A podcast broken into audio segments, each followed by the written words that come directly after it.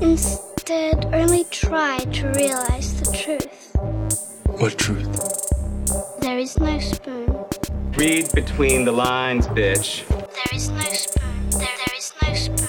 Bitch. Fasten your seatbelts. It's going to be a bumpy night, bumpy night.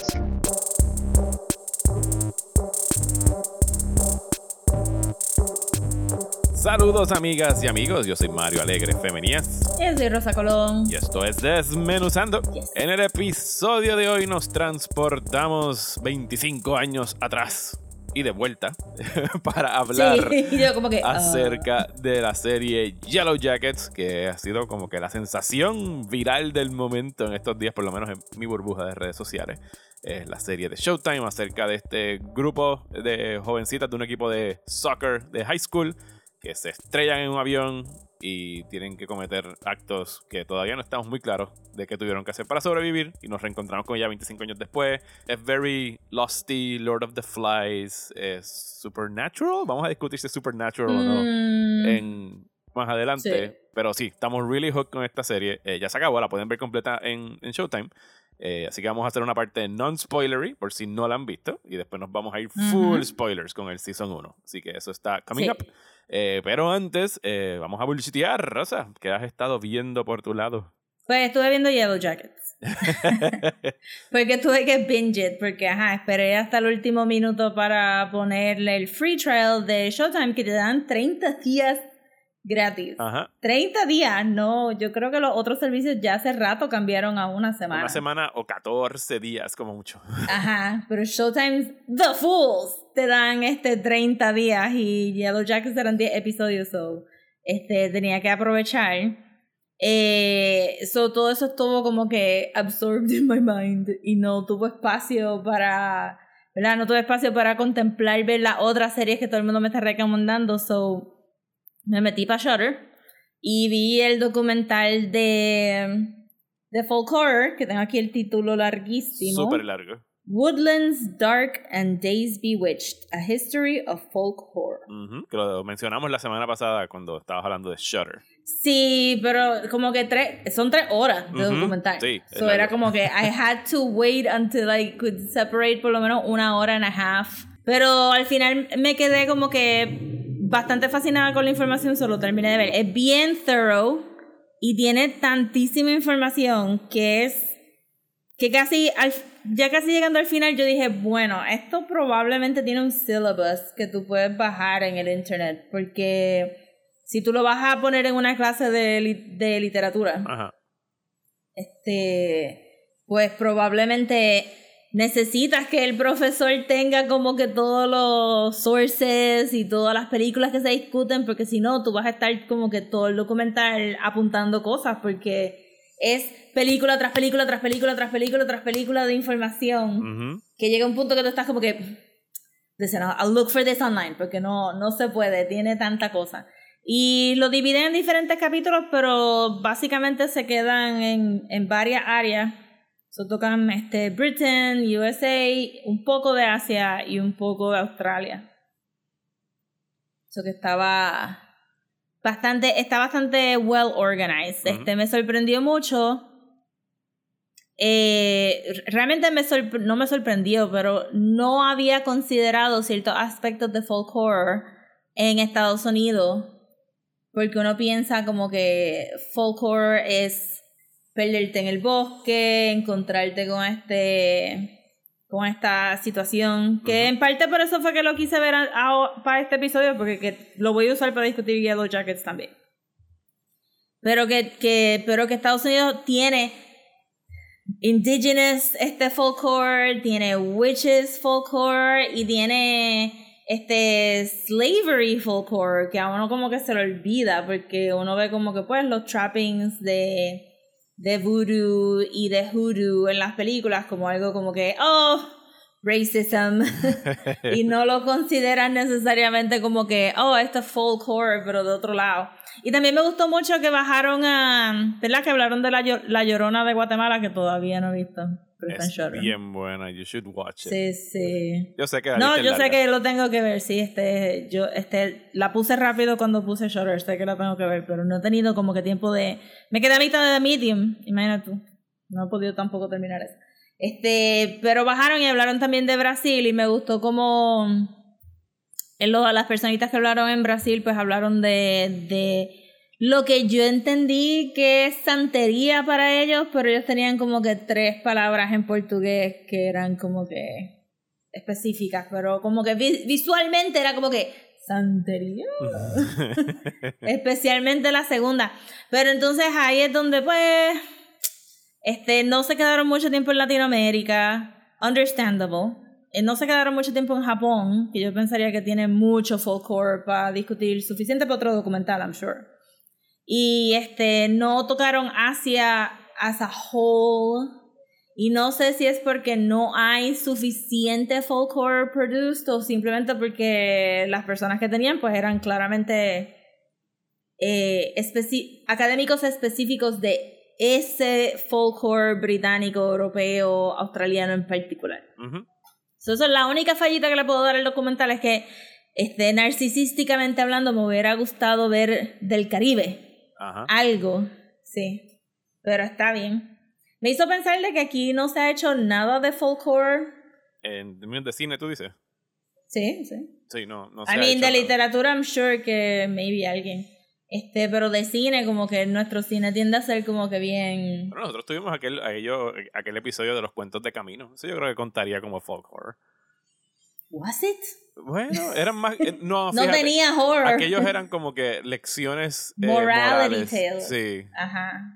Era morality tales, ¿no? Como con straight up folklore. Y tú pensarías que. Entonces lo único que se me ocurrió es que nosotros como que vivimos en un estado constante de folklore. como que el sábado fui a, a Guánica, al faro, Ajá.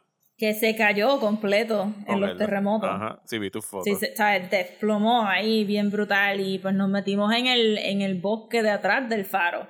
Y era como que uno lo dice relajando, pero tú sabes que es como que very probable de que tú te encuentres un dead body cuando estás caminando por ahí.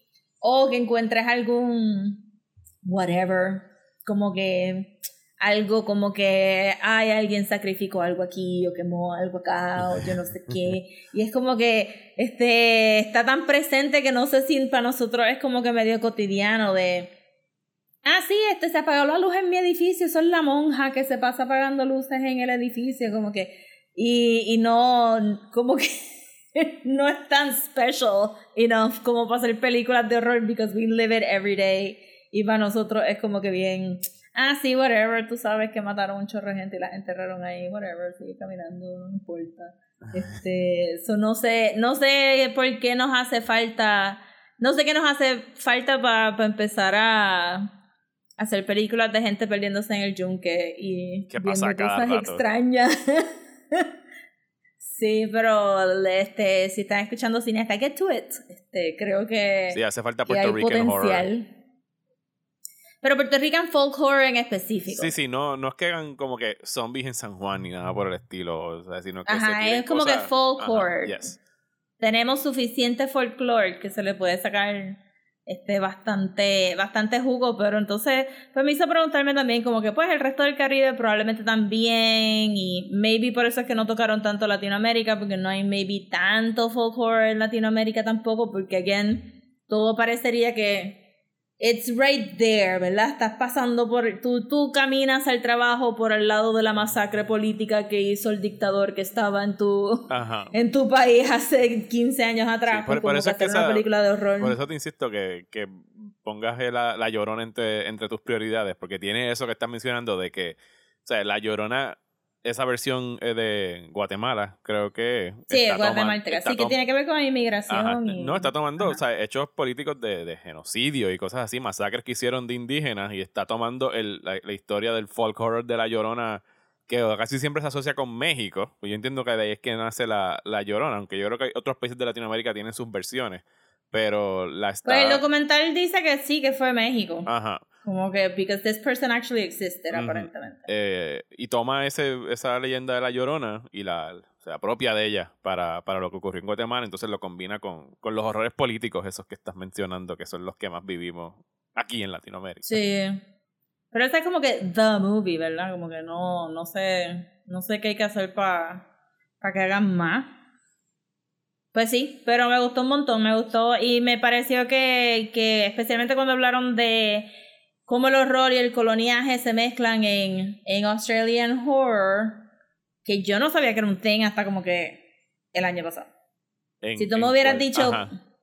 como que si tú me hubieras dicho, wow, qué país que tú no, qué país tú no te imaginas que tiene un chorro de horror classics, como que Australia hubiera estado en mi top, como que Australia, como que, what kind of movies does, does Australia make? Es como que Lord of the Rings, este, ¿verdad? Aunque sé que es en New Zealand, pero no me imaginaba y pues con Twitter y este Shutter, pues he visto un par de películas de los 70 de Australia de horror que es como que, oh.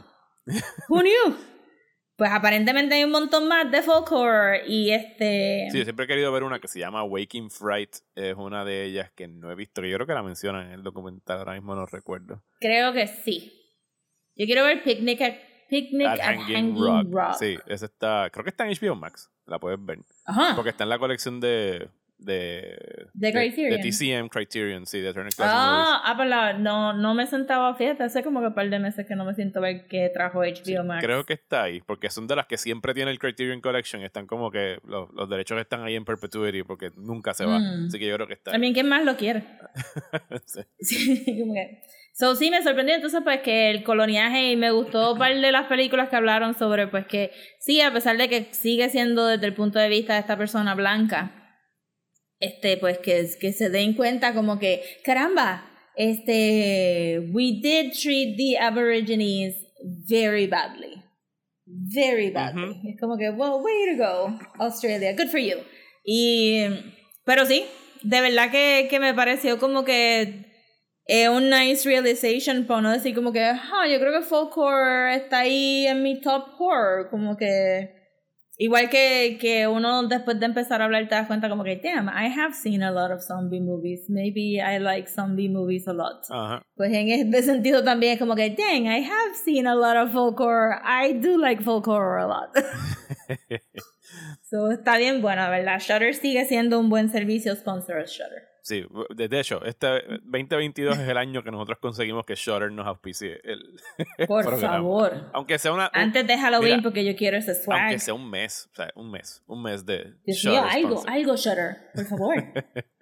Bueno, pues yo por mi lado, antes de hablar de lo que he visto, digo, esto también lo he visto, pero eh, salió el trailer de, de Moon Knight y me, me llamó la, ¿Verdad, me llamó la atención el ¿Verdad, hecho de que tú me viniste a escribir como que viste el trailer de Moon Knight, que nosotros como... esto- tú no estás como que muy pendiente a Marvel TV y este parecería No. que te llamó la atención. Twitter explotó un poco con el trailer de una manera que ninguno de los otros shows. Mi Twitter, tú sabes que mi Twitter es weird. Ajá. Este, mi Twitter estaba como que "Bleh, Moon Knight. Y yo como que, pues, ok, vamos a verlo. El trailer se ve súper cool. El hecho de que tenga también a nice. Oscar Isaac eh, y, y, o sea, sin tirarle, aunque sí, tirando a las otras series de Marvel que se joda. O sea, como que parecería que tienen más production budget en este. O sea, it actually looks cinematical. Eh, o sea, se ve más. No sé qué tiene la estética, que se ve más como no un TV show, no que eso sea como que un backhanded compliment, porque hay unos TV shows que se ven espectaculares y no tienen nada que envidiarle al cine, sino que no sé qué tiene este que, que me llama la atención. Quizás es que no sé absolutamente nada de Moon Knight. Baby. Sí, porque yo diría que Loki tenía como que good production Value, sí. value, sí.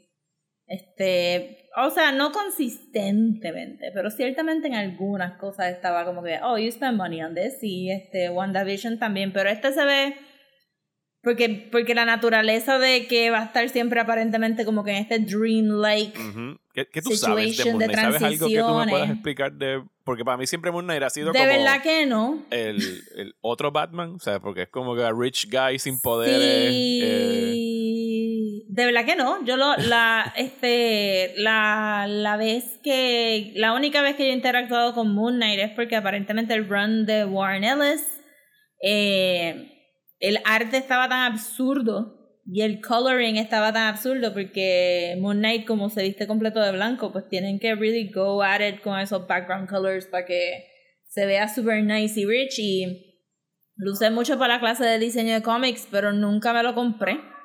Eh, Maybe de porque aquí a no marzo me llamó leer algo de Moon Knight, algo que nos recomienden. Sí, ¿verdad?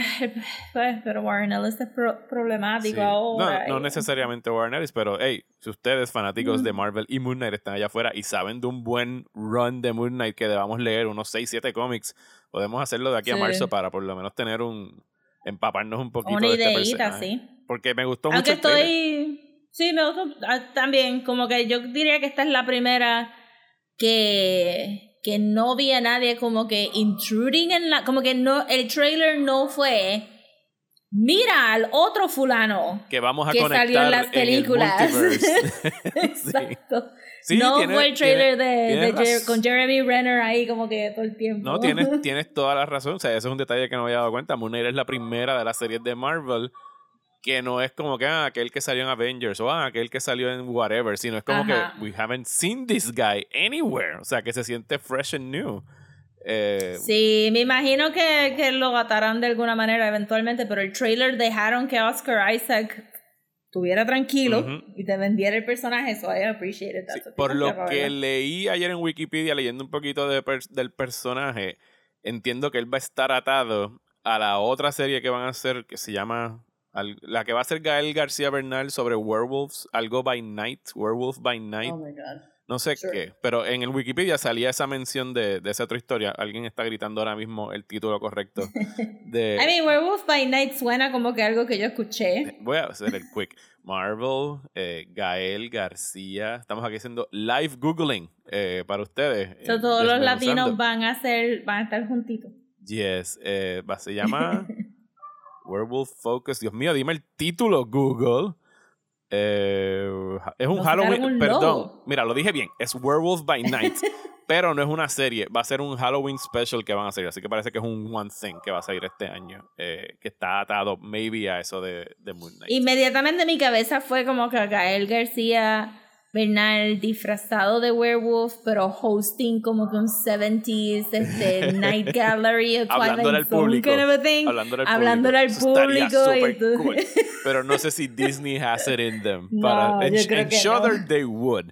¿Sabes? Eso, eso quedaría de show en O Shudder. puede hacer, si es Disney, pues pueden hacer como los Halloween specials que hacen para los preteens, que todos se mezclan and they just have a dance number en el mismo medio para, para showcase Me tripió ver a.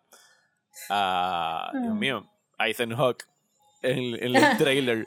Porque, Dice, "Ugh". o sea, sí, Ethan Hawke tiene cara en el trailer de que iba como que de camino a una miniserie de HBO Max, cogió una, una salida equivocada y acabó en el MCU. Full, para mí como que eso fue lo único como que, uh, red flag, porque está vestido igual que como que el Sorcerer Supreme y... bueno, según él, ¿Verdad? su Tiene como que una actuación- Se túnica. supone que es un, un religious cult leader. Ajá, pero era como que la misma túnica de Doctor Strange, de lo... Como que sí, bien vaguely Asian, but it's a white guy. Él basó su interpretación, entiendo que en David Koresh, por lo que leí. Ta- Estamos hablando Claro del mismo sí. Ethan Hawke que hace dos años estaba hablando pestes de superhero movies y Claro. superhero content. Y las extensiones están como que... Y ahora es como que, pues, man, hay que pagar la cuenta, Como la, la renta y todo de eso. paja, Yes. Pero, pero se ve cool. Sí, era una cosa de como que... "Uh, ok, claro, pues vamos a ver. Bueno, y vamos a ver. Este... mencionando, mencionando HBO Max, eh, lo que yo quería hablar Mm. era que acabé de ver, en realidad la, em- la, la había empezado a ver en diciembre, pero esperé a que salieran todos para verlos de Hace de un sopetón. año atrás. Sí, es la serie Station Eleven, que yo creo que la mencioné en algún bullshiteo eh, a final Sí. de año. Eh, y ahora ya termino, están los 10 episodios disponibles, eh, como dije, en HBO Max. Es una adaptación de este mismo libro llamado Station Eleven, mismo título, acerca de... Y yo entiendo por qué quizás es algo que la gente no quiera ver ahora mismo, porque el libro se publicó en el 2011-2014, no recuerdo ahora mismo exactamente el año, pero al principio de la pasada década, y trata acerca de una pandemia en la que el 99% de la humanidad quedó eh, aniquilada, eh, bien parecido a The Stand en ese sentido, era como un superflu, eh, y entonces pues los sobrevivientes están aprendiendo a rebuild el mundo eh, poquito a poco. la serie hace como que estos back and forth. Hay un episodio en el pasado, el pasado siendo nuestro presente, 2020-2021, y 25 años después con lo que los remanentes de la humanidad, como que, creando sus propias comunidades y sus burbujas y sus espacios. Y pienso que es una serie eh, súper estresante cuando estamos hablando de la parte de la pandemia y súper esperanzadora cuando vemos hacia dónde se dirige con estos personajes. Tenemos a nuestro desmenuzando eh, favorite, eh, Mackenzie Davis, haciendo del personaje Ella. de esta, de esta, no obviamente de la niña, pero ella fue una chamaquita que vivió la pandemia y ahora está de adulto traveling con, con un grupo actoral que se llama el Traveling Symphony, que van de, de poblado en poblado a hacer performances de, de teatro. O sea, son un grupo de actores, de artistas. Y está súper interesante porque la, la serie gira en torno a esta novela gráfica que se publicaron, la- su autora nada más lo- logró publicar antes de que se, se acabara el mundo, cinco volúmenes. Y esta novela gráfica se convierte como que en el the text que inspira a estas futuras generaciones, que algunas sectas dentro del, del, futuro las toman como si fueran casi un texto religioso.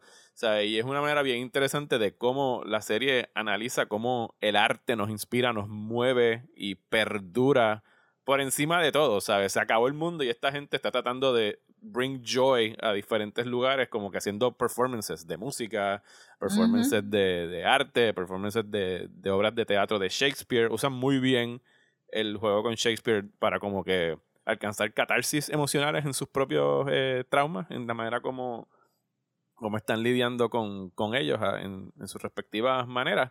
Pero pienso que está súper bien hecha, bien tierna, bien conmovedora. eh, pero es un, puede ser un tough watch. O sea, aquí por lo menos eh, Desi no pudo con ella. Fue como que no, esta serie me da un estrés cabrón y no, no puedo verlo ahora mismo. Puede ser triggering, depende obviamente cuán sensitivos estén a lo que está ocurriendo actualmente en, en el mundo. Pero yo les recomendaría que la vieran. Pienso que si pueden sobrepasar a esos episodios que son más, más drenantes, o sea, el final es, o sea, es ¿cómo fue? El, creo que el showrunner y mucho del writing room trabajaron en, en, en The Leftovers, o sea, son del crew de, de Damon Lindelof, o sea, que ya más o menos puedes entender cuál es la, el vibe de, del show. Decía que era un, un joyful post-apocalyptic story, ¿sabes? Él, él quería como que bring joy, que usualmente las historias post- po- post-apocalípticas son como que, well, we're all gonna die. Y aquí es como que, yes, we're all gonna I mean- die, but there is hope. ok. There is light. Pues le tengo que dar un chance. El, el cast está bien chulo. De hecho, sale Gael García Bernal. eh, como dije, sale Mackenzie on fire. Davis. Sí, sí. Eh, está bien chulo el show y les recomendaría que lo vieran. Son 10 episodios. Eh, HBO hizo un. Fíjate, me está gustando eh, como que están experimentando con cómo distribuyen los episodios. Y esto lo sacaron de dos en dos. Y lo encontré bien nice. Oh. Porque como había un back and forth entre pasado y presente, o sea, entonces cada semana recibías dos episodios, uno del pasado y uno del presente, uno del pasado y uno del presente. Eh. Y estaba como que estaba- estuvo bien pensado esa manera de, de distribuir el, el show, específicamente este show. Ah, pues super nice. Tengo que, tengo que darle el try, pero es que de verdad como que Yellow Jackets absorbió todo mi, mi concentración. Antes de empezar, yo quería recomendar, porque no, obviamente no pude ver, pero en, en uno de esos, eh, pues, este, así Noticia Gaming, pues Activision Blizzard, este fue comprado por Microsoft. Ujú. Y Blizzard tenía este CEO que era que es súper problemático, que lo van a, lo van a sacar de- del paso. Pero whatever, eso lo que hizo fue que toda la gente de indie games que tengo en mi Twitter estuvieran hablando y qué sé yo, y en eso como que pues empiezo a seguir gente y me doy cuenta que la compañía que hizo Night in the Woods tenía un par de juegos que quería poner en el wishlist de Switch. Ajá. Y encontré este, pero lo, está para el Switch, está a 20 dólares en el Switch, pero está para iOS Ajá. este, a 5 dólares. Se lo compré ayer por 5 pesitos.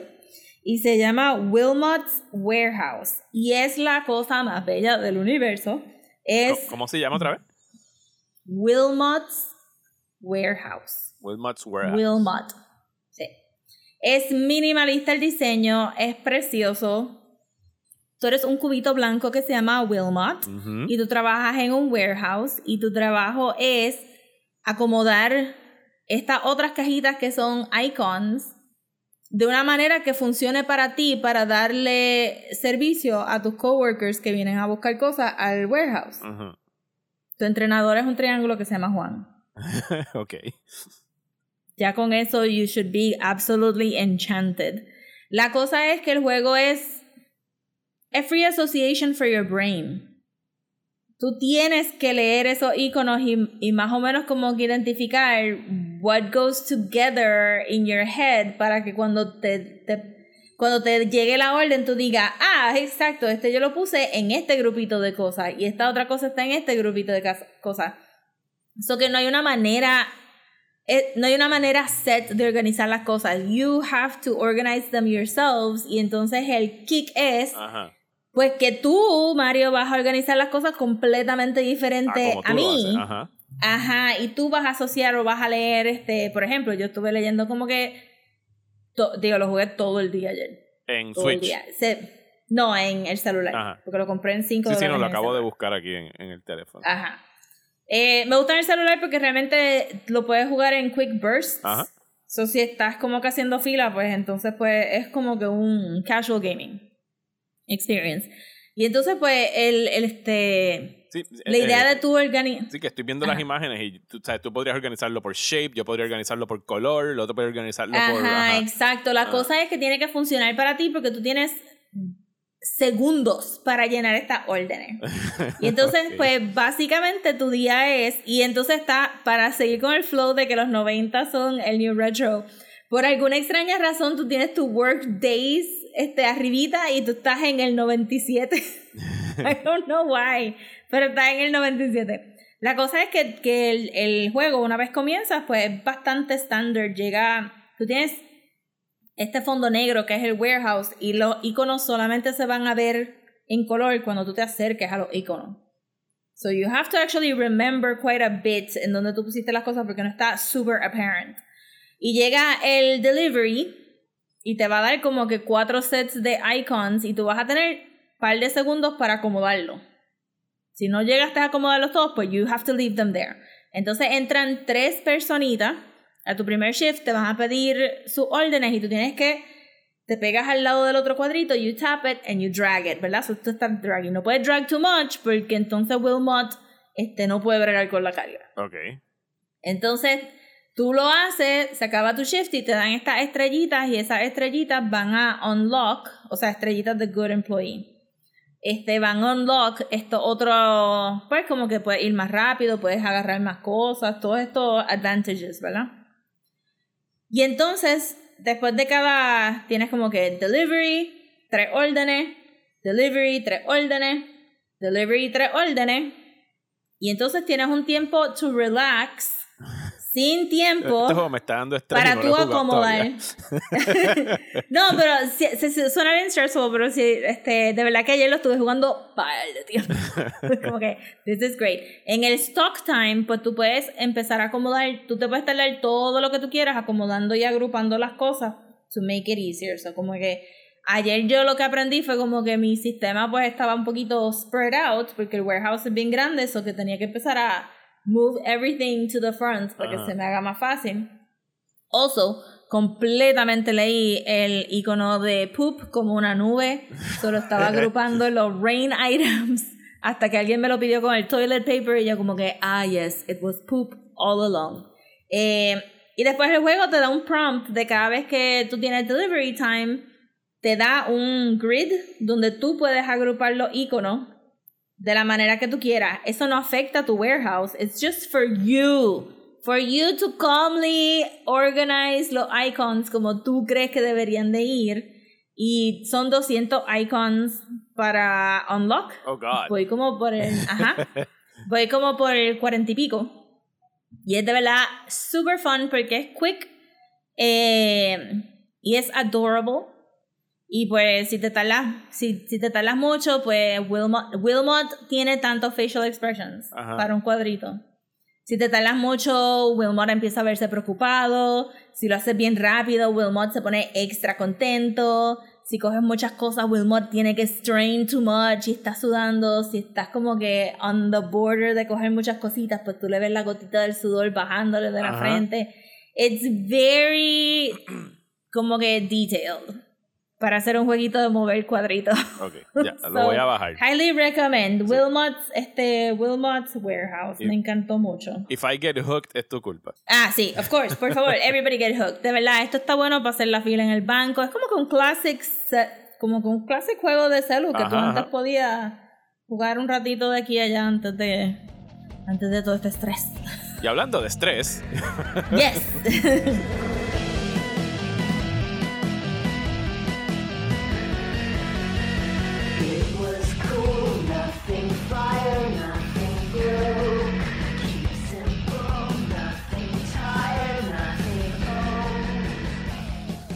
ok, eso que estamos escuchando es el theme song de la serie Yellow Jackets, eh, titulado No Return, que tú pensarías cuando yo lo escuché por primera vez que de hecho, o sea, vamos a estar spoiler free por los próximos minutos, les vamos a dar el spoiler warning, así que relax. Sí. Eh, pero eh, si yo mal no recuerdo, el, el intro no sale como hasta el tercer episodio de Yellow Jackets. Sí, a mí me cogió por Fue como que, sorpresa. wey, ¿qué es esto?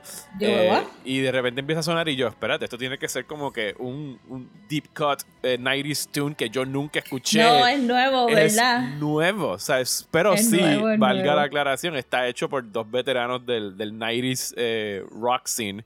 Eh, son, ¿quiénes son? Yo lo busqué por aquí los nombres. Está compuesto por Craig Wadron, Wadron y Anna Waronker. Y ambos tuvieron sus bandas en los 90s que se llamaban Shudder to Think y That Dog. Ese nombre de banda está nítido, That Dog. That Eh, Dog. No me recuerdo de ninguno. No, ninguna de las dos, pero ahora tienen. Bien college radio, pegada. I'm sure. Eh, y el intro está bien nítido porque es todo este VHS footage con imágenes sí, de la pero tú, serie. tú ves por qué lo esperan, por qué esperan Ajá. hasta el tercero, porque chotean un par de cosas. Sí. Y yo pienso Sí. que a lo mejor va a ser un intro, eh, un title sequence que va a cambiar con las temporadas. Yo pienso que van a estar Yo insertando imaginaría, sí. imágenes ahí porque ayer que yo tuve que, esta semana tuve que editar un video de casualidad que, que era de promoción de Yellow Jackets y tuve que bajar el, el title sequence y cuando tú haces como que freeze frame es como que, ah, estaban choteando esto y estaban choteando aquello. Sí. Y era como que, me imagino que ellos pueden insertar imágenes que out of context tú no sabes que es un spoiler hasta después que ves lo que ocurre en Sí, la serie. a mí este, hubo una eh, de particular que, que, que me sacó un poco porque no sabía qué era y después cuando, cuando vi que era en el show fue como, oh, damn, I was completely wrong about that image. Pero llegó un momento que le empecé a dar fast forward porque especialmente en el medio, Ujú. pues ya sentía que estaba viendo demasiado esas imágenes y las estaba buscando en el episodio y pues dije como que no, I have to pay attention to the Yo, episode, yo no nunca puedo le estar buscando esto. porque me gusta la canción. Así que la escuchaba de intro. No, ese yo le di, yo le di skip, porque en general no me encanta cuando los intros hacen eso. Lo hacen también en Demon Slayer. Que chotean cosas, sí. Sí, que Fíjate, pero cosas. Demon Slayer, por, lo menos eh, ese primer season tuvo algo cool y era que lo, había, un, había este momento donde salían todos los personajes, pero estaban blacked out. Y a medida que salían en la serie, Ajá. los dibujaban y aparecían entonces ya dibujados en Sí, la pero en secuencia. este, seg- en este tercer season, I guess que sería el tercer Segundo season. sí- Ah, bueno, porque pero la película es el el de segundo. Mugen Train Ok. es el segundo season, Ok. sí. Este, o no tienen números, ¿viste? Como que, pues, chotean par y es como que, ah, I like the song, pero... Tenemos que hablar de Demon Slayer, pero cuando se acabe la temporada Sí, cuando se episodio. Pero sí, este, el, el intro me, me sorprendió cuando salió tan tarde. Eh, que me hizo pensar como que, wey, ¿cuál era el intro en los otros episodios? Pero no había ningún intro. No, no hubo. Fue porque No hubo. cuando empieza tú dices como que, ah, espérate, esto es una escena de la serie. Es como que, ah, no, es un title sequence. Ajá, es un title sequence. Pero después en el medio le di fast forward por, por eso mismo, porque este, me estaba obsesionando con las imágenes del intro y las estaba buscando en el episodio. Ok, pues... Pero la canción está bien brutal. Todos los music drops están buenos, sí. so let's just get that out of the Los way. Es bien drops están 90s, brutales. este, girl rock, este, GRRR rock y este, está bien bueno. So, music is great. Pues esta serie empezó a transmitirse en Showtime en noviembre. Y yo me acuerdo haber visto eh, imágenes o escenas, porque no, Showtime no le dio promo a esto para nada. Eso lo vamos a discutir ahorita. Eh, pero me acuerdo que era como que, ah, mira, eh, eh, eh, Christina Ricci está de vuelta y está Juliet Lewis y qué nice y qué chévere, pero no la empecé a ver porque yo las series de Showtime usualmente las cojo tarde y de repente habían estas dos podcasters que son pareja, eh, que yo las sigo mucho por, por Twitter, que, que todas las, todos los domingos eran como que Yellow Jack está cabrona, ¿por qué nadie está hablando de esta serie? ¿Por qué nadie está hablando de esta serie? Y eso fue a principios de diciembre y un mes y pico después mi timeline en Twitter los domingos era puro Yellow Jackets. Y habían como que dos bandos. Estaban el bando que esperaba a las 12 de la noche para que apareciera el episodio en el app. Y estaba el bando que los veía cuando lo transmitían a las 9 de la noche en, en televisión. Y se dividían en esos dos. Y yo pienso que es un show eh, que según el CEO, whatever, de Showtime salió en una entrevista esta semana diciendo que es lo más pegado que han tenido desde Billions en el 2016. Esto, sí, señor eh, CEO, usted le debe todo esto pura y exclusivamente a las redes sociales, porque ustedes no hicieron ningún trabajo de y word promocionar of el mouth, show. honestamente. Este, y word of mouth porque en mis redes sociales no salió nada de Yellow Jackets y ahora es que algunas personitas están empezando a hablar y, y están ahí, ahí, porque mi Twitter es bien dif- diferente. Sí, como que están ahí, ahí. De que no les Este, Sí, hubo como que dos o tres que estaban como que, when is this gonna get good? Y alguien dijo, bueno, los reviews han sido bastante malos. Y yo, bueno, maybe se está en otro lado de Twitter. Pero también es como que mi Twitter es super weird. A mí me lo mencionó Carla y cuando le pregunté a Carla dónde ella se enteró de Yellow Jackets, Ajá. me dijo que, que simplemente vi una promo en, en Showtime porque estaba viendo The L Word. Ajá. So, yo diría como que, ajá, que fue, if you just happen to have Showtime en diciembre, pues lo viste. viste una promo de Yellow Jackets, entonces pues obviamente pues, pues dado el, dado las actrices que salen, que, que es obviamente, este, pues sí, 90s y early 2000s people, fans de estas mujeres, pues dijo, diacho, tú tienes que ver esto, mira, sale fulana, sale Julia Lewis, sale Christina Ricci, y yo, ¿de qué carajo se trata? No, tienes que verlo. Sí, esto es un show bien targeted a, a nuestra generación, a Gen Xers, a 90s kids. Eh, de- Sí, Gen Xers y, y, y, y Girl Sí, Rock sí. people también. Sí, el elenco es en su inmensa mayoría eh, femenino, o sea, es un soccer team, un, un girl soccer team de, Sí, es un girl. de high school. Y lo más cool de todo, y pienso que, ¿sabes? Quien sea que esté de casting director en esta serie merece un premio, porque el- cómo escogieron a las actrices jóvenes y a las actrices ya en sus 40s, ¿sabes? Hicieron como que un, un pairing genial en términos de, de looks y de actuaciones y, y de todo. Está fantástico. Si no hubo ninguna que tú pudieras decir como que, ah, no te parece Ajá, no. a la otra. Sea, la que, de, la que "Ah". hace de Christina Ricci de joven es como que, oh my God, o sea, de verdad que. Y nosotros Sí. conocemos muy bien a Christina Ricci. Conocemos a todas estas actrices de jóvenes. O sea, Julia Luz estuvo actuando No, y desde nena. que ahí sí que tiene que haber habido una coordinación bien chévere de los tics, de cómo, Ajá. o sea, tienen que haberse comunicado par, porque Oh, las sí. otras pues tienen que simplemente actuar normal. La que me sorprendió fue la que, la que sería, este, la principal, siempre se me olvida la voz de... Eh, la Ella, voz Ella de- Purnell, Jackie. La actriz es Ella Purnell. No, no, no, esa, ok, sí, esa es la voz de Jinx, pero no, esa, este, esa estaba... Ah, tú la, dices la Mela- amiga. Melanie Linsky, es Shona. Ajá. Shauna, Melanie Linsky, que entonces cuando fue a buscar información de la actriz joven, pues es rubia de ojos Ajá. azules y le cambiaron Ajá. completa para que se pareciera a la actriz. Como que, anda por carajo. So, por encima de que no se parece, ustedes se dieron cuenta que sí se parecía. Solo había que ponerle unos lentes y cambiarle el pelo. Ajá, exacto. Este, pero estaba bien chévere. La serie realmente tiene cuatro, cuatro main characters Ajá. en este sitio. Sí, que son Shona, Thaisa, eh, Jackie. Bueno, sí, Jackie es un main character en el, en No, el pasado. but- but- ok. Misty y Natalie. No. Ajá, sí, no especifique, adultos. Adultos, Cuatro sí. main characters adultos, pues sí, este, Thaisa, este, Natalie, eh, Misty y Shauna.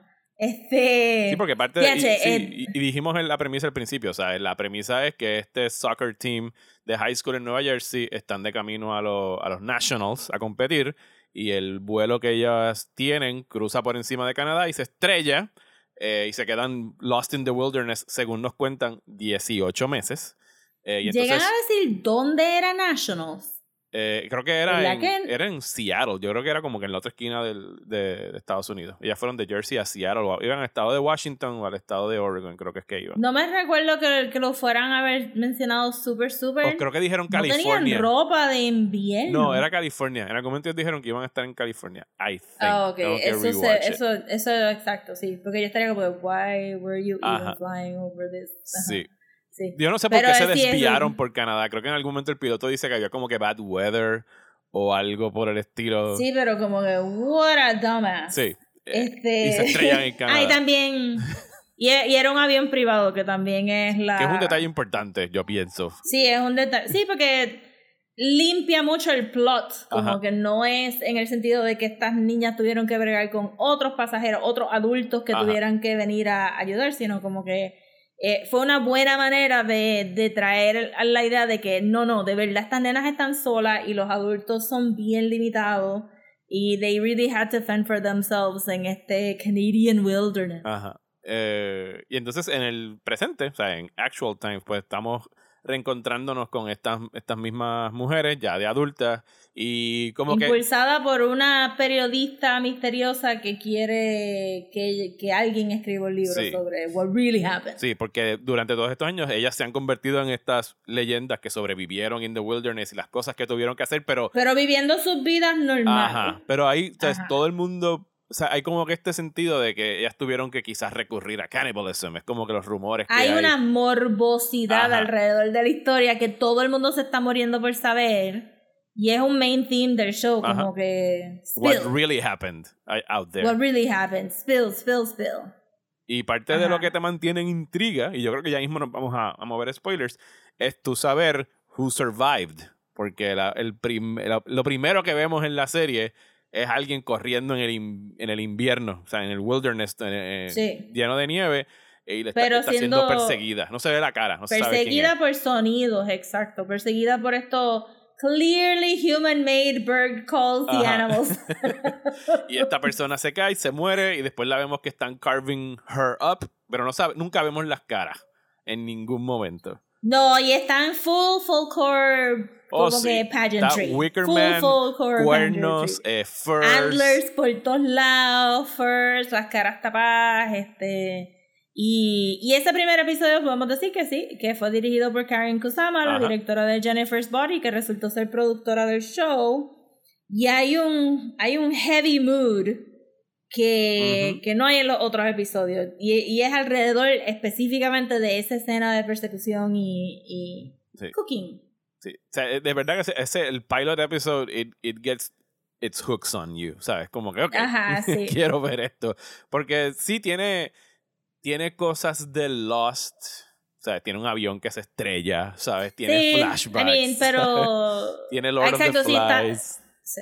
eh, y Mucho de Lord of the Y Flies. tiene como que este juego entre. O sea, lo que está pasando tiene una, eh, una explicación lógica o estamos bregando con cosas sobrenaturales. Sea, hay- eh, ese jueguito es Sí, bien interesante de cómo. pero cómo lo llevan. y, y, para cerrar, maybe para las personas que no lo hayan visto, pues tampoco esto es el único juego del show, Ajá. sino que con ese juego de pasado y presente hay muchas cosas que están ocurriendo en el presente que, que no necesariamente tienen que ver con el pasado, pero sí se atan de alguna manera. Y pues hay hasta un murder mystery, hay este un blackmail plot, hay este la reportera misteriosa, todas estas cosas están pasando además del plot de estas niñas perdidas en el wilderness en el pasado and it all and it all works. So So, si usted piensa como que, uh, pero suena muy horror para mí. No, no, No, no. o sea, it, it toca muchos genres Mira, en el esta- camino esta de contarte esta historia. O sea,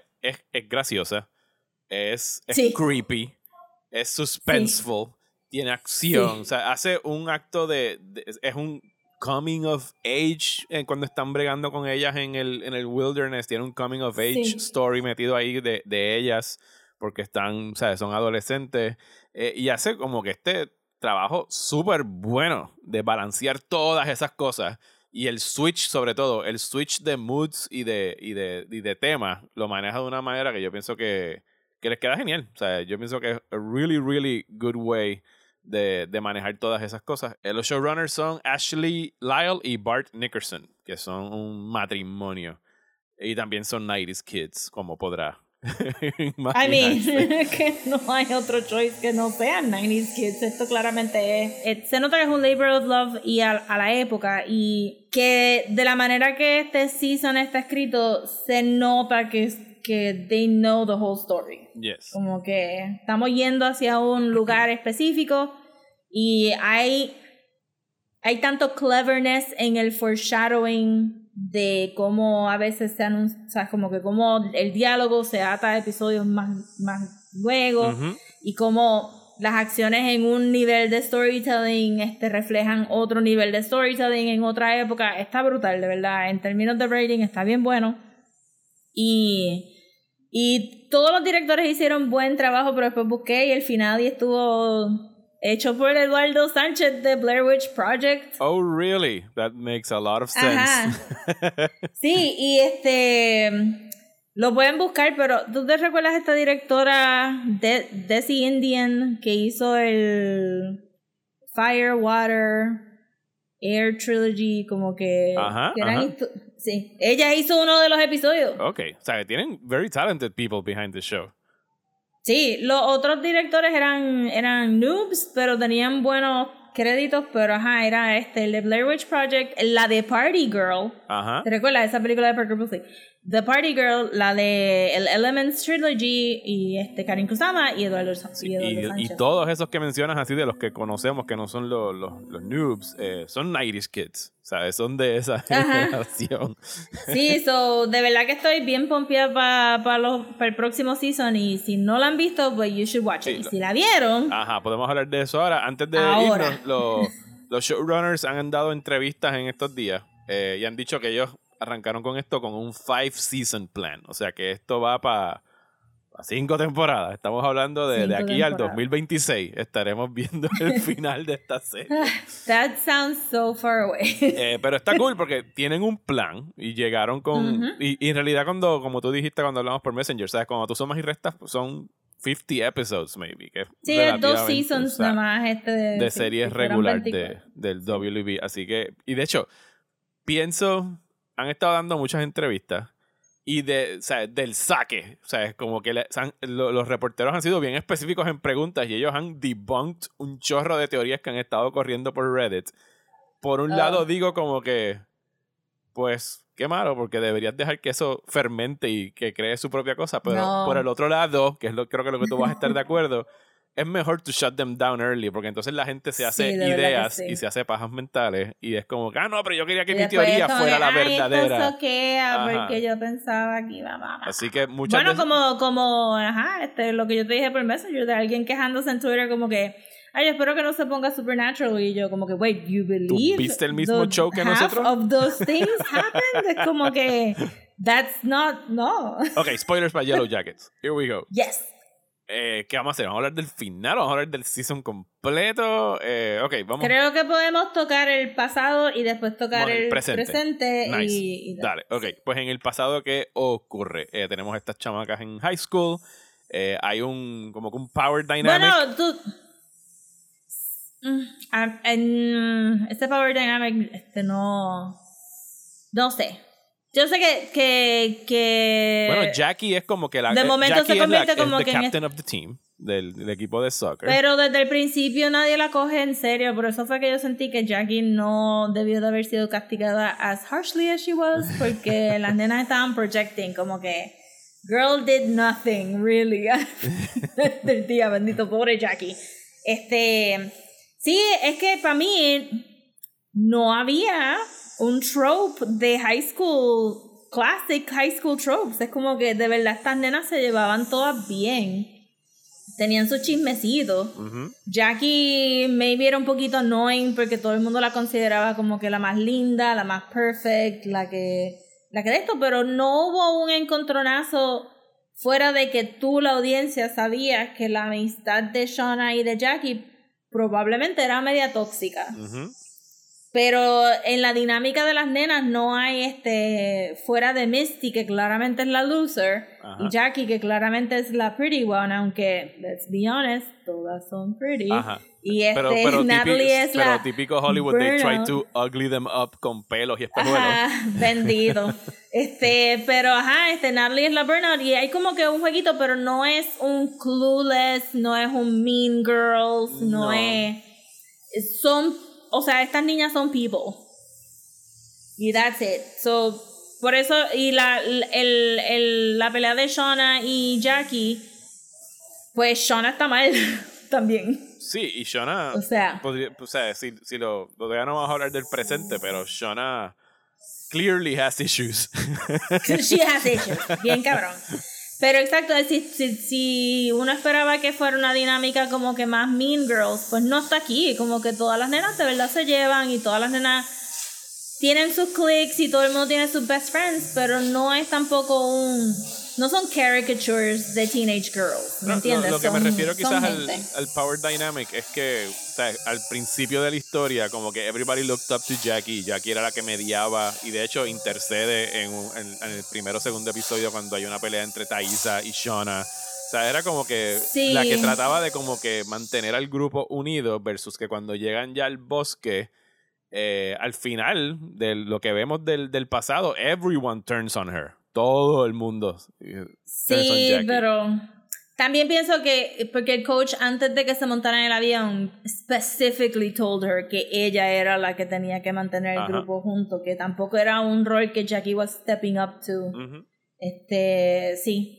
Siento que, que- ajá, que, que parte de la piel es que las hicieron tan nuanced, este, especialmente la manera que, que, por lo menos con Misty, que pudo haber sido como que la reject, y el momento que tú ves a Misty, tú dices como que, oh no, ella no es, ella no cuadra con las otras nenas y por eso es que no es parte del equipo, pero es como que la de facto cheerleader, realmente no sabemos qué hace Misty ahí.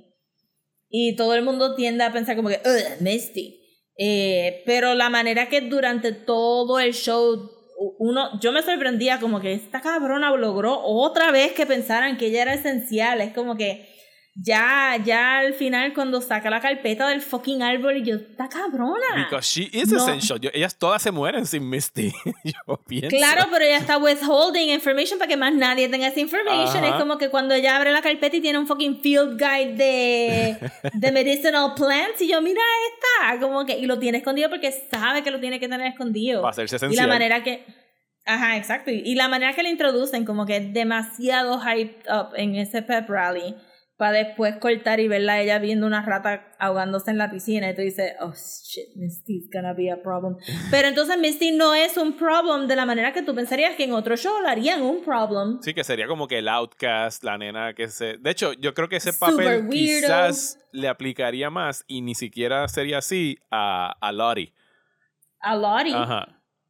Porque tenemos Sí, porque- Dos, de, dos de las chicas, creo que solamente Lottie y Jackie vienen, they come from money, o sea, tienen chavos. De hecho, el avión lo... y Lottie lo- tiene way más chavos el avión lo alquiló el papá de Lori. O sea, como que un- our dad- mi papá nos consiguió este avión para que pudiéramos volar exclusivamente nosotras en este, en este jet. Eh, Sí, y sabemos que Lottie tiene pastillas, pero no sabemos por qué tiene que tomarse las pastillas, pero ajá, este Lottie tiene una sirvienta. Ajá. Este, Jackie vive upper middle class, nice upper middle class, y va a ir a la universidad cómodamente. Ajá. Eh, pero Lottie era money, money.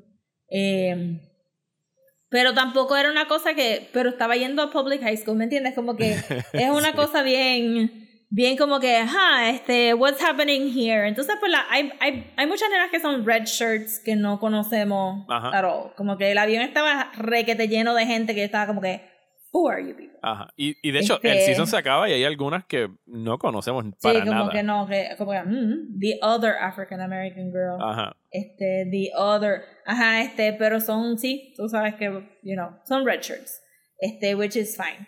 Pero mm, la otra dinámica que me gustó eh, en el pasado fue que hay, hay un juego de, pues, esto fue coincidencia, so what are we going to do with this? So, está en el, en el avión y pues sí, este, que está ahí, ahí, viste, como que uno entiende el punto de Jackie de no irse del avión, pero, pero hubo como que ya a mitad de pelea que yo estaba como que, mira, dejen, una, un... Ajá. Un mensaje. sign, y cuando vi que alguien lo escribió en la estrella, pues ok, lo hicieron bien, viste, están bien. este, ah, y también pues, ¿tú piensas que el transponder estaba funcionando antes de que mi estilo rompiera? Pues eso es lo que yo. o sea, Yo creo que el- no. el- eh, parece que el papá de Lori se fue por el cheap side y no sabía qué es lo que estaba alquilando. Pero cuando se estrellan, yo me acuerdo de esos primeros episodios, yo fue como que, bueno, pero todos los aviones tienen un fucking black box. O sea, de alguna manera tienen que llegar hasta donde están. Eh, y mínimo, aún si Misty lo destruyese, hay un last beacon de dónde fue que estuvo. sí, por esos dos días. Ajá. Tuvo dos días prendido antes de que, o un día O completo sea que si ella lo de destruye y nunca vino nadie, ahí es que empezamos a decir, bueno, hay algo supernatural occurring en este spot. Pero la caja estaba quemada desde adentro para afuera. So yo pensé como que Misty cree que está funcionando porque la, Porque está la bombilla la está bombilla. funcionando, Ajá. pero la caja está abierta y está quemada. So yo pensé como que it's broken y es simplemente un symbolic act de Misty. Pero ahí de- tenemos ya de- el, el, el- la- de las primeras preguntas que podemos quizás hacer. O sea, Misty destruye el black box con la intención de que nunca las encuentren. O sea, she wants to be in the woods.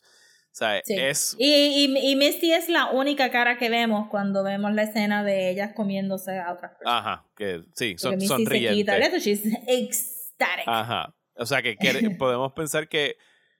¿Ves? Ahí es que empezamos a especular. Porque también al final del season vemos que de- en, en- o sea, hay una jerarquía nueva que sería Lottie Van Misty. O sea, debajo de ellas. Eh, o sea Ajá. que. O sea, era. La pregunta es: ¿había ya algo ocurriendo calling them to the woods?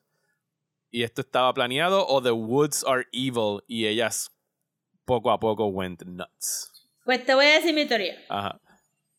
Yo creo que no estaban llamadas al wilderness. Yo creo que fue coincidence. Porque si tú ves la trama del presente, Ajá. hay dos cosas completamente diferentes that get mixed up together through a coincidence. ¿Qué sería cuál? El blackmail plot y la muerte de Travis. Ajá. Porque la muerte de Travis sabemos que, que viene de un lado, Ajá. ¿verdad? Y el blackmail plot fue El marido Jeff. de fucking Kevin, Ajá. o como se llame. Eh, el, el marido de Jeff, Shona. Jeff. So, Jeff. So que fueron dos cosas que por Que mucho hecho, tiempo Jeff, pensamos Jeff que estaban. Jeff tiene de mis líneas favoritas de todo el season que es There's no book club. Pues, yo no sé por qué hubo ese episodio, la línea más random que me hizo reír a mí fue en el high school reunion cuando la hostess, que tenía un really thick New Jersey accent, Ajá. que me hizo pensar como que las otras no tienen nada de New Jersey accent, que cuando dijo algo, otra persona, otra persona fuera de cámara gritó boo Ajá. y ella le dijo shut up Doug you're a grown man y yo como que ¿qué Que de hecho, esa nena. eh, Y eso creo que no, es algo que no explican. Y a lo mejor es como un goof de la serie. I don't know. Pero esa nena fue la que se rompió la, la pierna. Sí. La que le partieron casi a propósito la pierna Sí, en el claro. primer episodio. Sí, pero ella era un ella era un freshman. Ella no es de esa clase. ¿Qué carajo hacía ahí? Pero ella lo dice, was the only one asked to step up. Como que ella jugaba tan bueno que la promovieron. O sea, que está ahí como que simbol- avión- Pero estoy hablando de, de high school. Ella no es clase del, no, del 96 o del 97 sería. Ella, era, ella estaba en noveno, mientras todas estas eran seniors, entiendo Sí. yo. Anyway, no importa. Puede que había estado advanced, porque también en el avión habían que eran este JVs que acababan de subir. También. De esas son de las que Sí, mataron o van a matar en algún momento. Sí, porque la otra muchacha afroamericana, cuando Thaisa le está haciendo el pelo, ella menciona algo de que ella, ella estaba nuevecita en el equipo porque era JV stuff. Sí, yo que, nah, I, I No don't know how that works. Exacto, como que, pero esa mujer really did it, como que le metió 100% en su episodio de High School Reunion, este, props a ella con, con todo su diálogo. Ajá, pues yo pienso que es coincidencia, yo pienso que ellas, que lo que Lottie puede hacer y lo que encuentran en el En, el, en el- la cabaña y, e- y eventualmente en el forest es coincidence que just happens to match up perfectly, igual que el blackmail plot.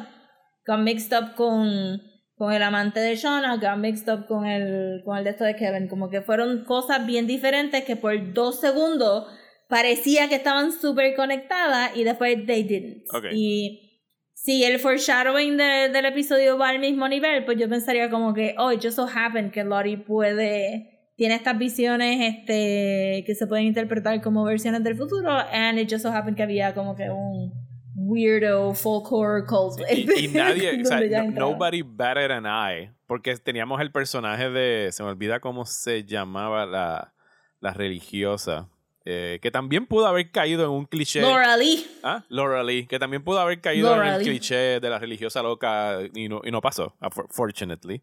Sea, dentro de todo era una muchacha que de verdad quería ayudar a, a sus amigas. Sí. Eh, y pero fue el catalista para Lori también. Como que Exacto. si Lori no hubiera empezado con ella, no hubiera llegado. pero que nadie reaccionó cuando mandan a Lori a como que say a prayer cuando iban a comerse a los es como que y habla de los gods of the earth y sé qué sé, qué sé yo del sol. ah, pero ahí es donde como está que, brutal, porque gente, ustedes no están escuchando ese prayer. they're not though, porque eso, eh, ahí es donde el show, ahí es donde el show en el pasado really revs up, porque tú puedes decir como que, ok, Lori está viendo todas estas cosas, no se las está comunicando todo el mundo, porque nadie se está sentando a escuchar, pero la mezcla de los, de, de los psicodélicos, la noche antes, Ajá. más que todo el mundo witness de verdad el oso siendo manso con Lori. El, el oso se Para estar- sacrifica a Lori. Es como que I'm sacrifica. here for food, eat me. Pero no le pasa a Lori nada más, sino como que todo el mundo pudo ver ese milagro. Ya ahí en términos de cults, según todos los podcasts que uno escucha, Ajá. ya ahí eso es lo único que tú necesitas. Para que ¿sabes? Lori Tienes la sea el de facto. Ajá. Sí, y por eso, entonces fíjate como, como ella dice el prayer y hay, hay claramente nenas que están, ¿sabes? Que están como que, alright. Whatever. Pero el momento que, que Jackie dice algo, como que, fíjate quién es la primera que chotea, porque fue Misty, porque todo el mundo decía thank you. Jackie no dijo thank you. Ajá. Y entonces la combinación de que Jackie ya estaba on the outs, que es Misty la que la chotea y que es un inmediato ejemplo de, wait, yo no quiero estar donde está Jackie. Ajá. So yo voy a decir thank you. Ya tú tienes, ya ahí, ya ahí cayeron todas, todas y ya están súper programadas.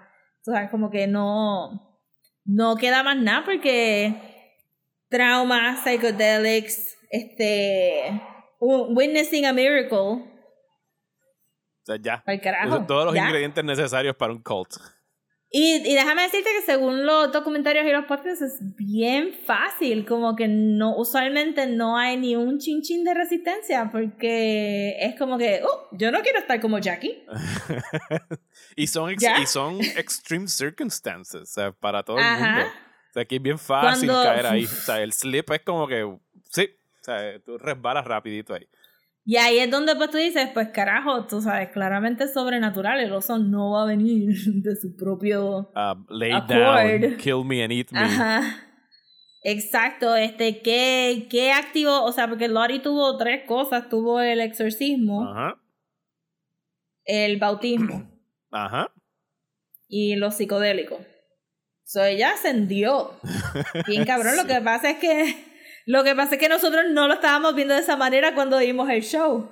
Pero cuando ya al final ella está llevando un jodido corazón de oso para el otro lado, dice, Sí. oh, Sí, esto es un show que este- se va a beneficiar mucho de rewatches. Eh, pensaría. Sí, yo. para coger, y especial, por eso fue que dije ahorita en el non-spoiler que se nota que ellos ya saben para dónde va, porque todo este foreshadowing tiene que ir para algún lado. Este. Eso que quedó bien cabrón. Entonces, ah, también la idea de que, que fucking cool en el exorcismo. Ajá, Cuando Lori empieza a hablar francés. ajá. Pero es solamente por el, por la, el voucher de Jackie de que ella no sabe francés. Jackie es la que traduce un poco, ¿verdad? Lo que está diciendo. Y Jackie porque ella dice, well, I suck too. Como que, it's, you're right, we only took como que half. Un semestre. a- a francés y todas las nenas le están gritando. Ajá, que, que esa idea también de como que, well, how well do you know Lottie? How, ¿cómo, cómo tú sabes que ella no sabía francés? Porque estaba en drogado todo el tiempo que estuvo en la escuela, porque estaba con las pastillas. Aquí no tiene las pastillas.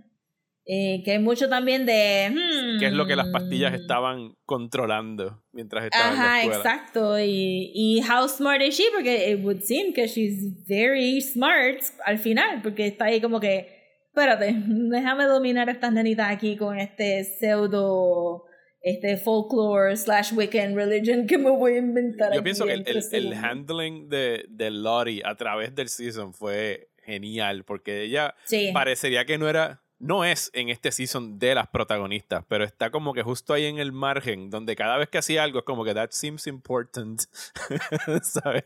Full. No, y por eso fue que al final, final, final, cuando te, cuando la, la, ex sponsor de Natalie, de verdad que, que hay muchos como Que que, el very reveal. lengthy Ajá. este relationship explanations para ciertos personajes. Que, que le gritan a Natalie por detrás, who the fuck It's is Lottie? y tú estás como que, what the Y tú, fuck? Lottie está viva. Que, que, que pues probablemente Van está viva o este... No, y si tú eras como yo, eh, yo estuve esperando semanas. Tú lo viste binged. Pero cada vez que hablaban Sí, del High vi. School Reunion, yo era como que cuando viene el fucking High School Reunion, porque ese es el episodio donde voy a saber quiénes están vivas y quiénes no. Ah, sí, hubo un momentito que yo dije, wait, is Jackie gonna show up? Y ese, Este, ese episodio yo estuve mirando todos los rincones de la pantalla a ver si yo veía alguna pelirroja con Ah, creo que scar, ¿sabes? Como que quien sea, pero nada, no, nos dejan solamente a esas cuatro en el, en el High School Reunion, son las únicas cuatro que Sí, so, so ahí, ahí, pues sería este, ¿qué tenemos con las cuatro principales? Pues que Shauna es- tiene problems, tiene problems, tiene un really huge lack of empathy Ujú.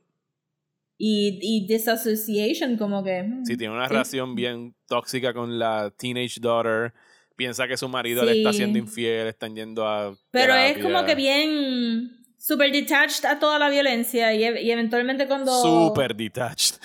Super detached y este... Sí, y no, es, es eventualmente una cuando... sociópata. O sea, ella no tiene reacción alguna. Sí, a- sí, no tiene, y le dice como que, ah, sí, it's just like riding a fucked up bicycle, como que para ella es como que, whatever. Y, y fue rápido la que le tocó ser la... Tú pensarías que Misty era la que iba a brincar a ser la, la que está bregando con la, con la carne, con eviscerar el animal, pero no, fue Shauna y ella estaba súper chilling con eso. Ajá. Entonces la otra es Natalie, que se queda burnout. Tengo que decir que de las nenas, Natalie para mí fue la más flojita. Simplemente porque todo lo de Natalie se convirtió en Kevin. En, dices en el, en el pasado. Ajá. En el pasado. Con el Travis, también, Travis con, era. Con Travis, con Ah. Travis, Travis. Este, que todo era Travis, y entonces de momento, en, en términos de la historia de ellos, es constantemente el We must make Travis comfortable, we must make Travis, como que, y el corregirle lo del machismo era como que. Yo sé que esto es un period thing y que esto pasaba así, pero es medio como que chocante, como que Natalie, I wanna know about you, no me importa tanto Travis. Y es clearly este el emo boy de aquí, so Pero y- tenemos, pero tenemos Natalie para rato, yo diría, en esta, en esta serie. Sí, así que- tenemos, sí, pues hopefully de esto, pero eso fue lo único que me chocó con el personaje, que realmente porque ella está tan attached a Travis, se pierde mucho del main plot de las otras nenas. Sí, porque ella se va, ella perdidita. está hunting. Su trama es la, Ajá. el, el romance, entre comillas, del pasado, versus que en el futuro Sí. estamos viendo las consecuencias. Yo pienso que Juliette Lewis, eh, en su interpretación, de hecho, las dos actrices, ella y, ¿cómo se llama? Young Natalie, Sophie Thatcher. Eh, o, sea, el, eh, o sea, Sophie Thatcher hizo un trabajo genial de estudiar a Juliette Lewis, sobre todo Sí, young no había Juliette Lewis. manera. like, Juliette Lewis no iba a tratar de. O sea, Sí, sí, esto no. era full como que. Y, y le mete. Y Natalie adulta es mucho más complex este, que Natalie Sí, sí, teenager. definitivo.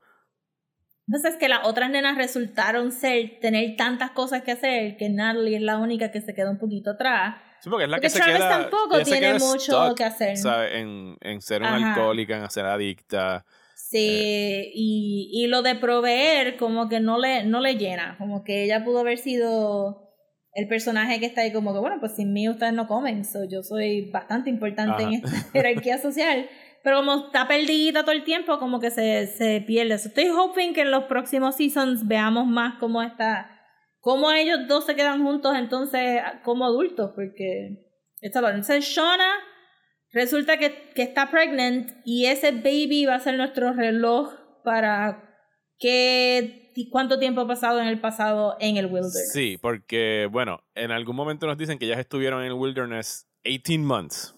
Eh, Ujú. Y lo que vemos al principio sobre ya el full blown folk tribe con cuernos, yo, o sea, ellas se estrellan en algún momento en el primer semestre del año, o sea que pensamos que debe haber sido octubre, fall, porque ellas, la serie se acaba y está llegando el winter, está empezando a nevar.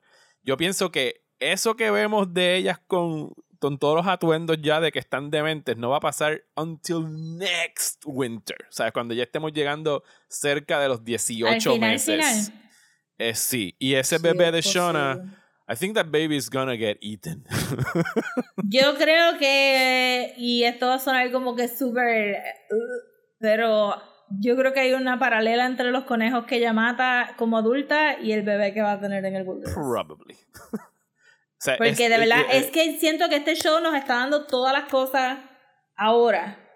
Y que cuando estemos viendo los próximos seasons va a ser como que "Pff, this we- they told us this en el primer season. O sea, que todavía. Porque el foreshadowing está O demasiado. sea, que en el pasado todavía tenemos. O sea, estamos viendo eh, como que el birth del cult, pero yo creo que ellos, ellos no van a estar, maybe, full blown cannibals hasta el otro winter, maybe. no, porque es- este en el primer episodio cuando vemos el full regalia, Ajá. este hay mucho fur que tiene que pasar para que lleguen a ese lado. Ajá. Y vemos que cuando matan al oso están preparando la piel para usarla, pero son varias nenas. Necesitan So, muchos uno atuendos. pensaría Ajá. ajá, que, de aquí para abajo animales. van a encontrar más animales hasta que lleguen a un punto que no encuentran más animales en el área. Eh, entonces, pues, ellas se mueven del avión al lago. Yo estoy esperando que algo saliera del lago all the time. A mí no me importa la canción, el music cue, la felicidad de ella. Yo estaba como que no se metan en el lago. En el lago va a haber algo. Este. Pero no, no hubo nada. Igual que la cabaña, la cabaña. No hemos tocado ese punto. Cuando tú encuentras una cabaña en el Ajá. bosque, es como que don't go in there. Es una fucking I cabaña. know, en ¿verdad? el Uno está ahí como que muy. Y encuentran un dead I body. get que quieren una casita, Ajá. pero. Sí necesitan shelter. I get it. Pero. I get it, pero. Ahora, y eso levanta preguntas. Eh, ¿Cómo la persona que habitaba en esa cabaña llegaba hasta ella? ¿El avión de dónde salió? ¿Ese era su método, su método de transportación de la persona que Yo vivía ahí? imagino que era la, sí, yo me imagino que el avión era el método de transportación porque hace rato hubiera encontrado Hay, un path. hay un cuerpo ahí arriba. Esa persona murió of natural causes, fue sacrificada, ¿sabes? What I happened? mean, si horror nos ha enseñado Algo. es que si tú encuentras un, un este cadáver sentado en una silla, they were probably murdered. Y de hecho, el, Ajá. el- la visión Or died from que eso está súper bien manejado. Eh, en el último episodio, cuando tenemos este sueño, este dream sequence, que pensamos que es de Jackie, pero al final descubrimos que es de Shauna, cuando todo el mundo le da la espalda a Jackie, hay un strange man que aparece en una esquina a decirle cosas. Y en los créditos leí en un, escuché en un podcast que está credited as The Huntsman. O sea que ese debe ser el ¿Qué? Dead Debe Man. ser. Yo asumí que era. Yo asumí que era el hombre en la cabaña porque no me importaron los otros hombres que salieron en el avión. El- los coaches que tenemos Del coaches, los pilotos, whatever. Did not care about those A mí me gustó el personaje Y de- este- del el coach que le pican la pierna al pobre. Eso que estuvo. Sí, ese estuvo súper cool, pero ese vamos a ver qué va a pasar con. Yo pienso que ese este- también se lo van a comer eventualmente. I mean, sería mi first bet. en, en- como que, it's a wounded animal. Pero ajá, yo pensé como que la manera que él dijo, we've been waiting for you, eh, fue como que, oh, este es el cabrón que estaba en el ático, Ajá. en la cabaña. Y fue después hablando con Carla que dijo, bueno, maybe es el piloto. Y yo, bueno, es verdad, podría ser el piloto. But also, el cabrón que está en la cabaña. estaba ahí. Entonces, pues, exacto, durante todo este tiempo, pues Lori, Lori es la única que está catching el símbolo en los árboles y todas estas cosas. Y se supone que tú estés todo el tiempo pensando que Lori es un unreliable narrator. En, en ese sentido de, pues, las otras nenas no están reaccionando mucho a estos símbolos, pero una vez tienen el seance y tú ves que los símbolos estaban carved en el piso. Es otra cosa Y que- de la serie. Es como que, no, you don't do a seance. Como que Jackie. pues y ella cuando tan inocentemente pone, no, ponle los símbolos que ya está puesto y como, Jackie. Ustedes-. O sea, había películas de horror en los 90 eh, que les, pudo- les puedo haber Sí, explicado. pero eso. me, Jackie no lo hubiera visto, pero era como que, Jackie, don't be stupid. Please. Ajá, pero. Exacto, so, entonces Shauna tiene ese baby y ese va a ser nuestro reloj. Eh, Thaisa tiene sleepwalking fits. Ujú. que al, que al principio nos hacen pensar que era una visión de Lori, pero no, era literalmente Thaisa porque la vemos comiendo tierra Ajá. En los momentos donde había más hambre y luego cuando la vemos con Van hablando, pues Van menciona que tiene las uñas bien sucias Ajá. y Thaisa menciona que no sabe cómo, cómo se ensuciaron de esa manera, eso será tu, tu big, big cue y como quiera meterle un rato en, en atar el sleepwalking con el presente. Y Thais está viendo mí- cosas desde niña con la muerte de su abuela, ¿sabes? Como que she's... Sí, eso estuvo bien creepy. Ajá. Estuvo bien nice, bien nice, bien nice.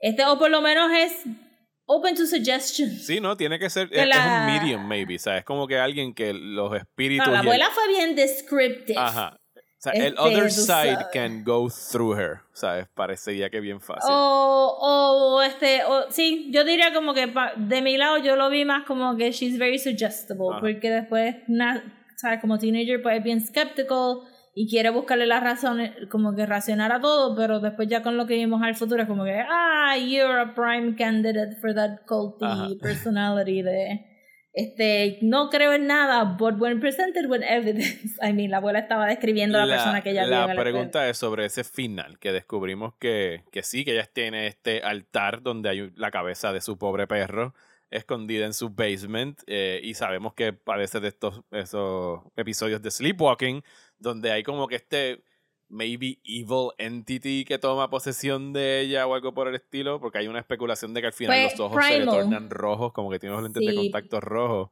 Pero es o sea esto Thaisa is, y su whatever is happening, eh, happening es una cosa y el cult de Lori es otra o están joined es la pregunta. Para mí que son dos cosas that just happen to be joined. Yo creo que ese va a ser el theme de todas estas cosas están pasando and it just so happened que they got connected. Porque Thaisa, Thaisa tuvo su interacción con su abuela way antes de haber conocido a estas nenas. So. Pero lo que confirma el final es que whatever the cult is, Misty is in on it. Ah, full, Misty está como que ella, eh, ajá, desde el principio, Misty es la que holds all the cards. So ella está como que ujú, Y Christina Ricci, esperando que las otras catch up. Christina Ricci se la come en ese papel. ¿sabes? Sí, estuvo bien. La manera, y le da un montón de manerismos bien weird. Pero tú no te imaginas que Misty sabe del culto hasta el final, final, porque, ajá, que no le queda. Yo pienso que por lo del culto fue que, que Thaisa, este... Sí, Lo que no tenemos manera de saber ahora mismo es cuál es el, ¿sabes? ¿Cuál es el endgame de, de Misty en todo esto? belong. Pertenecer al grupo o mantener su Pertenecer al culto, pertenecer al grupo, ser aceptada. Es como que ella siempre va a querer estar ahí withholding information para que la llamen y bla, bla, bla. Lo último que digo del, del pasado para pasar al presente es que eh, estuvo bien nice como jugaron con las expectativas de quién se iba a morir y quién no se va a morir basado en lo que tú sabes ya del presente. el porque jueguito obviamente con el pendant. faltan. Ajá. el jueguito con el pendant quedó bien nice, porque obviamente tú estás como que pensando que Jackie es la que se comieron. Pero Thaisa lo dijo, ¿verdad? Al principio, como que it's gonna get so cold that you're, that you're gonna die falling asleep Ajá. cold. Y cuando, cuando la entran, y, y yo pensé, pues, ok, maybe they'll make up. Pero después, como que, ah, ok, no, tú estás en otro lado. Ajá. Especial, y, y que mucho de, de, de la personalidad de Jackie, ¿verdad? Como que, que todo el mundo al frente ya, we love you, Jackie. Ajá. Este, y es como que, ah, ok. Y ella lo hace como, "Yeah, ujú, I know. I know you love me. I know you love me. Este, hasta que aparece el Huntsman y entonces pues ese reveal de que se había muerto congelada fue bastante brutal. Yo creo que de toda la, todo el carnage, ese a mí me molestó mucho porque considero que Jackie no era tan annoying No. que, que sí pudo haber como que aportado más, pero Sean estaba mal, Travis estaba mal y, y este, ajá, Jackie este tomó la oportunidad, to be fair, después de un día entero de estar hablando de que se iban a morir de hambre. So, Y no- de hecho, no lo hemos mencionado, pero eh, Javi, eh, Javi está missing al final del season. Javi está missing, pero I, mean, ese fue otro personaje que yo siempre hacía como que, ah, oh, it's Javi.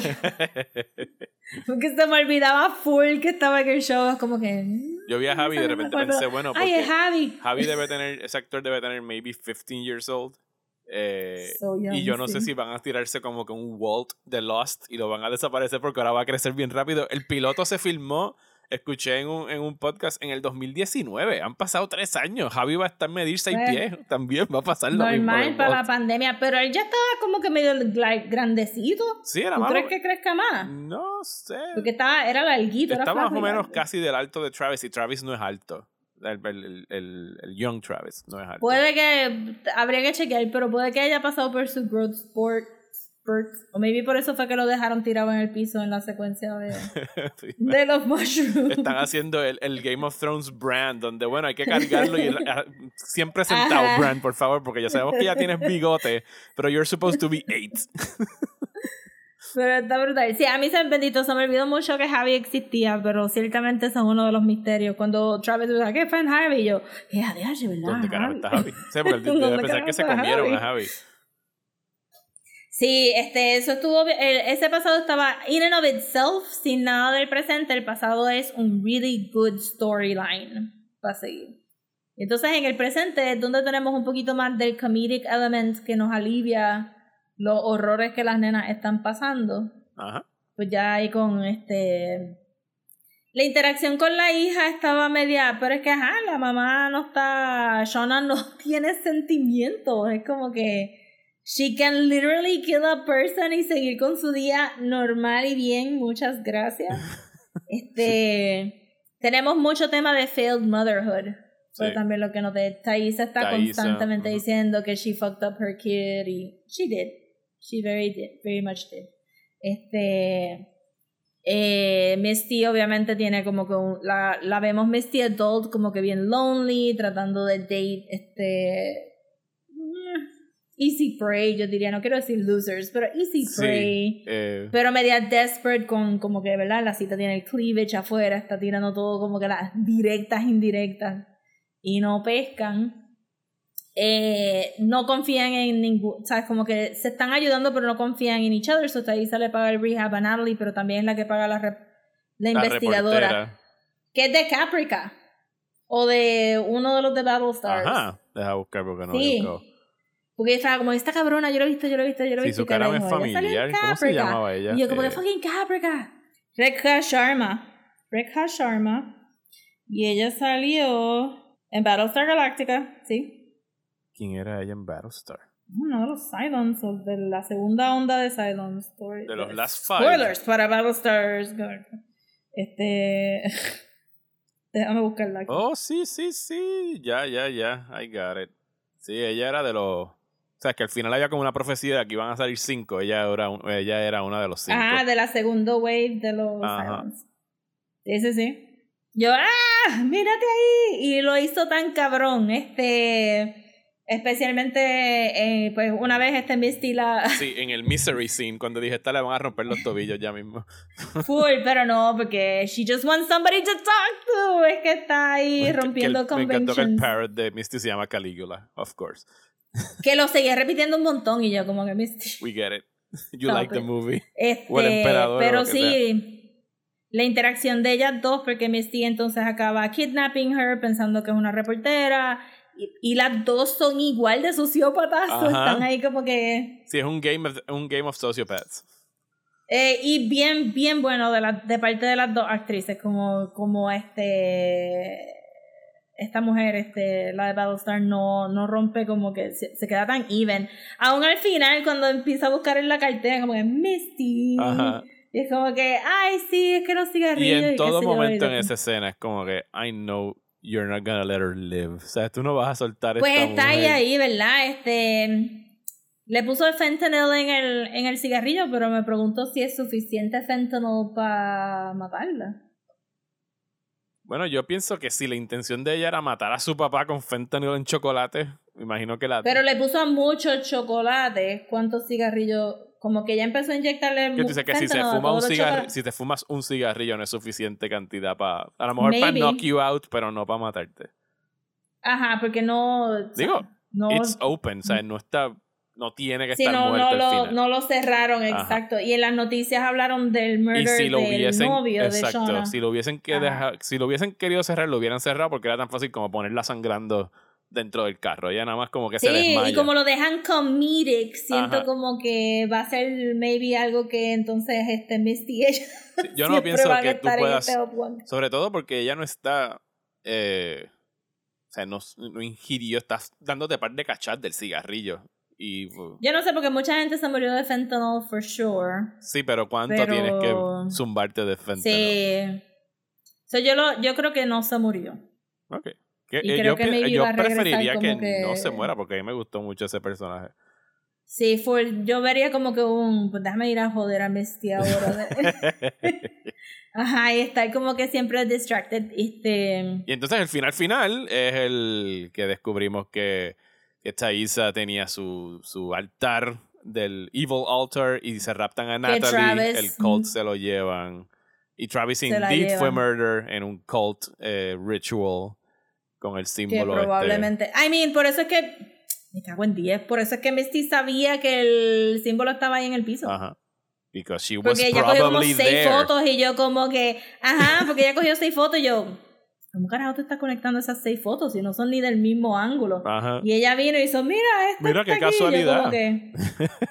y yo, wow, that's a lot of stretch porque de verdad eran como que diferentes ángulos y ella siguió ahí y yo como, alright, I'm, I'm gonna trust you for now, Misty, pero no, ahora es como que she was probably very much there.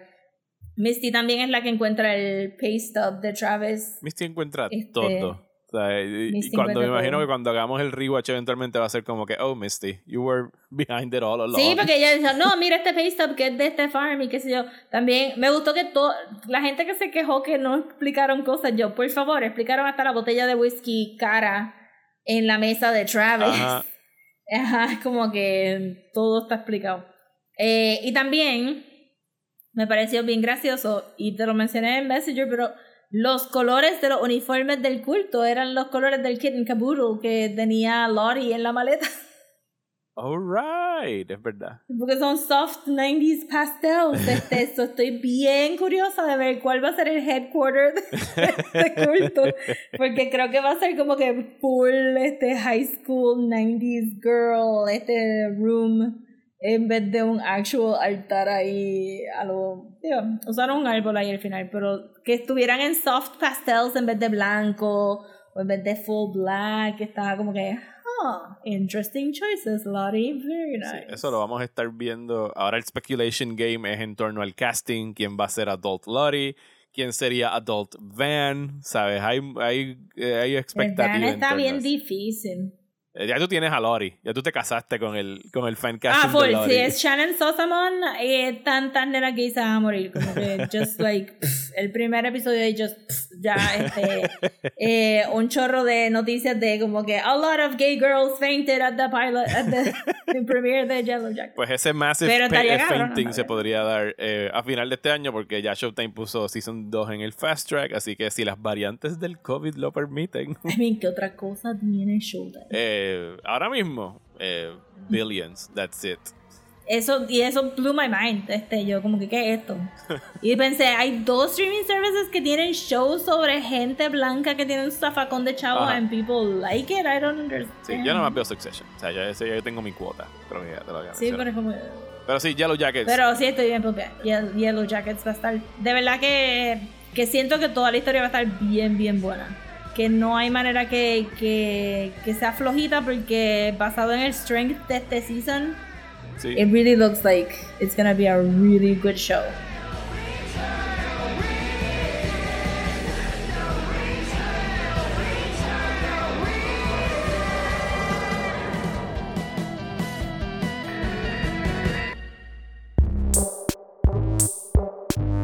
Y hasta aquí este episodio de Desmenuzando. Muchísimas gracias por escuchar, especialmente a las personas que nos apoyan a través de la página de Patreon en patreon.com Yeah. slash desmenuzando, donde... Also, antes de este, ya tuvimos la rifa de los lobby cards. Yes. Este fueron siete altecitos, so chequen sus messages si no lo han chequeado. Yes, eh, chequen En sus Patreon, Patreon. messages. Y yo creo que todo el mundo contestó ya. messages. Creo que, creo que haber visto respuestas. hoy me voy a sentar a escribir las direcciones y setear todas las cositas para ir mañana al correo. Nice. Así que gracias Pero a esto personas. lo van a escuchar después de que pase ese día. ¿no? Sí, estos lobby cards ya se rifaron. Va a haber va a haber una posible adición maybe en el Patreon coming soon. Eso está en discusión. Así que pendientes a esa página pueden ir y suscribirse por un dólar o cinco dólares al mes y escuchar episodios extra como los que vamos a tener ahora en enero, que vamos a hablar de nuestras cosas más esperadas del 2022. eh, good stuff, obviously. Y también vamos a tener una discusión de Eternals, que Rosa finalmente la va a ver en algún momento Sí. en Disney Plus, porque ya está disponible. Así Sí, que. la voy a ver esta semana. ¿Qué viene el main podcast? No sabemos, es enero. Estamos No sabemos. disparando de la baqueta. Así que déjense siguiéndonos por las redes sociales. Rosa, ¿dónde nos pueden seguir? Pueden seguir en Instagram como a Desmenuzando, en Twitter y Facebook como a Desmenuzando Pod. Y si nos quieren mandar un email, puede ser a Desmenuzando el podcast a gmail.com. A mí me encuentran como Mario Alegre en Twitter e Instagram. Y a mí me pueden conseguir en Twitter, Instagram y Facebook como at. Muchísimas gracias y hasta la semana que viene por aquí en Desmenuzando.